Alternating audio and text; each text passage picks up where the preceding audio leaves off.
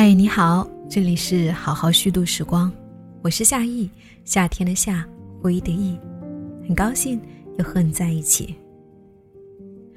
即便是经济如此低迷，越来越多的人被离职，也不乏有人选择裸辞。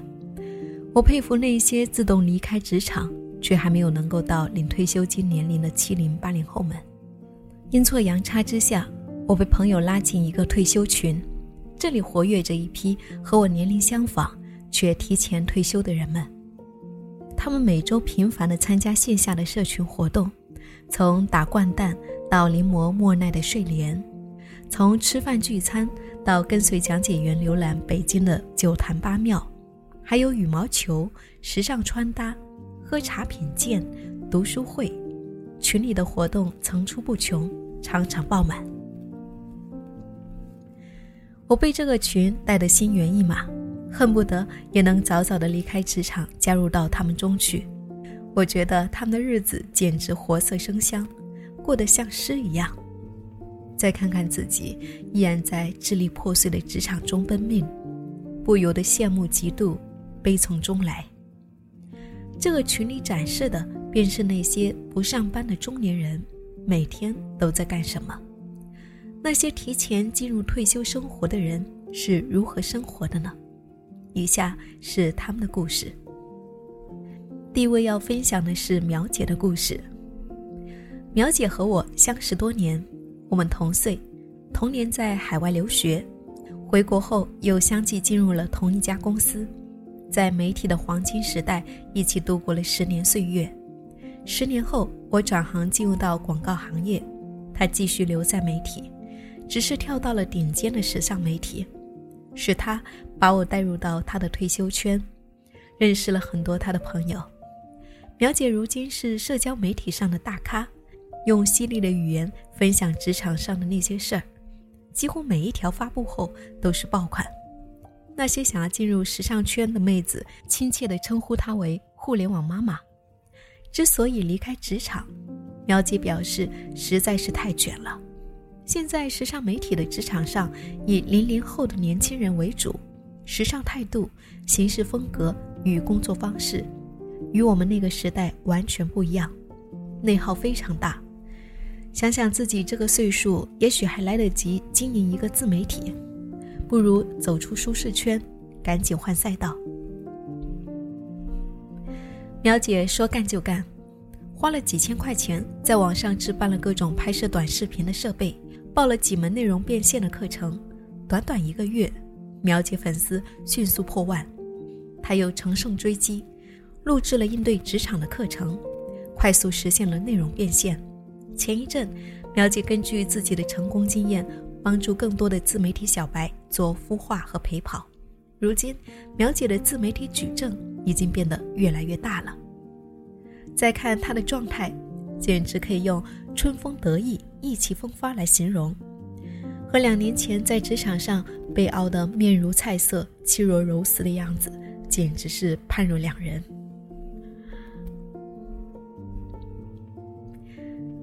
接下来要分享的是鹏鹏的故事。鹏鹏是群里活跃的旅行达人，退休前是大学的英语老师。一点都看不出来，他即将四十八岁。他一看就是典型的伊人，阳光积极，乐于分享。鹏鹏从二十岁开始背包旅行，后来开始自驾，足迹早已遍布全球七大洲五大洋。鹏鹏有自己做攻略的方式，每一本路书都是在出发前准备好，返程后重新修订，以便给需要的群友提供出行最大的便利。于是每个月。都有群友拿着他的攻略，跟着他的足迹遍游世界。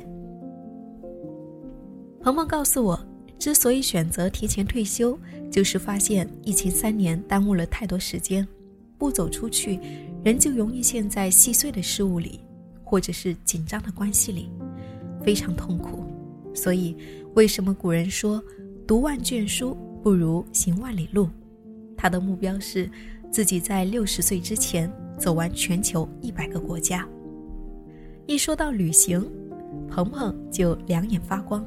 他可以不吃不喝，滔滔不绝地给我讲上几个小时的见闻：初春瓦尔登湖边的红松鼠，盛夏夏威夷海水的光芒，深秋卢瓦尔河谷的葡萄，隆冬阿尔卑斯山的冰雪，巴西人的热情，法国人的傲慢，西班牙的桑格利亚酒，斐济的卡瓦茶。鹏鹏对西方艺术史可以倒背如流。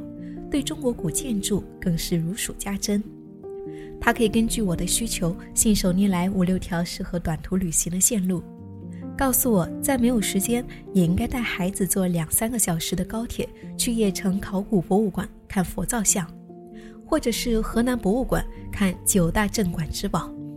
持续的旅行让鹏鹏过得充实而自在，他正在着手写自己的全球旅行游记。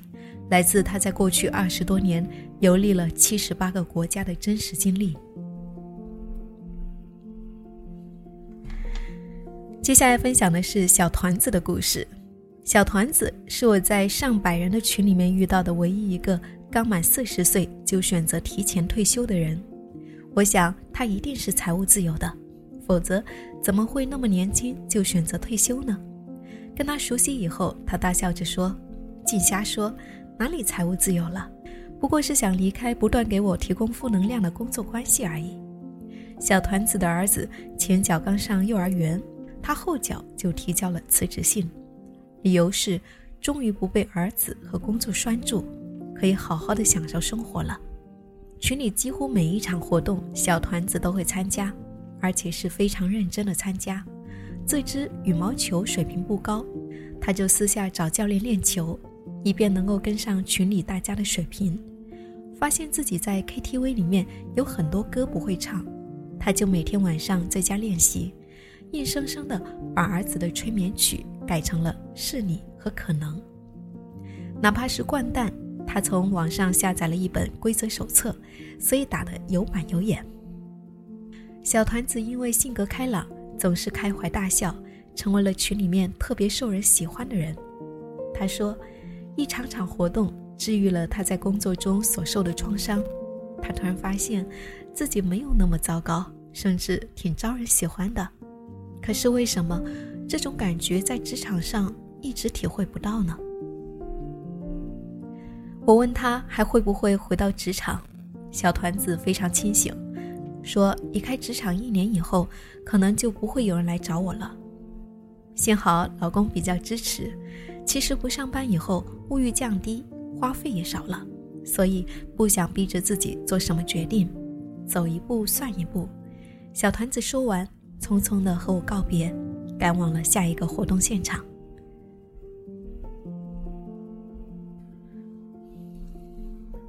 最后要分享到的是刷冷的故事。刷冷离职前是一家知名 4A 公司的 VP，他在这一家公司已经工作了十余年。早已经挣到百万年薪，又是公司的元老，按理说他只要不自动辞职，公司不会让他走。我问他干嘛要放弃这么好的条件？何况女儿去年已经去国外上大学了，根本不需要他贴身照顾。衰冷的回答特别感性。我发现我很久没有那么不慌不忙的赴一场约，做一顿饭，看一场话剧，读一本书。也很久没有和闺蜜推心置腹的聊一个下午了。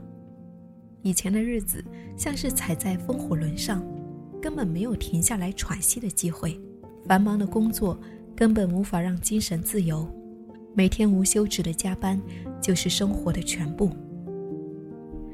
选择离开职场对他来说宛若新生，再也没有半夜三更不得不开的工作会议。甚至连微信都有看或不看的绝对自由，他像是回到了小女孩的年龄，有足够的时间细致地观察夏天的露水、秋天的落叶。退休后，刷了随心所欲的读书、画画，群里有不少他的粉丝，他们都管刷冷叫做文艺姐姐，跟着她写书法、画油画。我参加过一次文艺姐姐的读书会。才知道她为什么身上有那么明显的书香气。如果时间能够在这么美好的事物中流逝，谁都不会惧怕衰老吧。看着这些四十加却把退休生活过得有声有色的姐妹们，我头脑发热，突然很想原地辞职，哪管什么 KPI，我只想要好好的陪伴家人，陪儿子长大，陪老公变老，陪父母变成老小孩。我意识到，过去的四十年里，我忙忙碌碌的上学、工作，我既没有高质量的陪伴家人，也没有全情的爱自己。这些提前离开职场的人，也在提示我：无论想做什么，一定要记得先出发。只有先出发，才能在旅途中遇见旅伴。那些因为未知而获得的恐惧，也会因路上的风景而冲淡。人生海海，山山而川，逆时钟而行也是一种方式。毕竟，哪有那么多一定是正确的道路呢？谁能预知未来呢？每个选择都是好的，也许下一个裸辞的人就轮到我了呢。好啦，这就是今天要跟你分享到的故事。如果想要找到我，可以在微信公众号搜索“夏野姑娘”找到我。好啦，我们下期再会。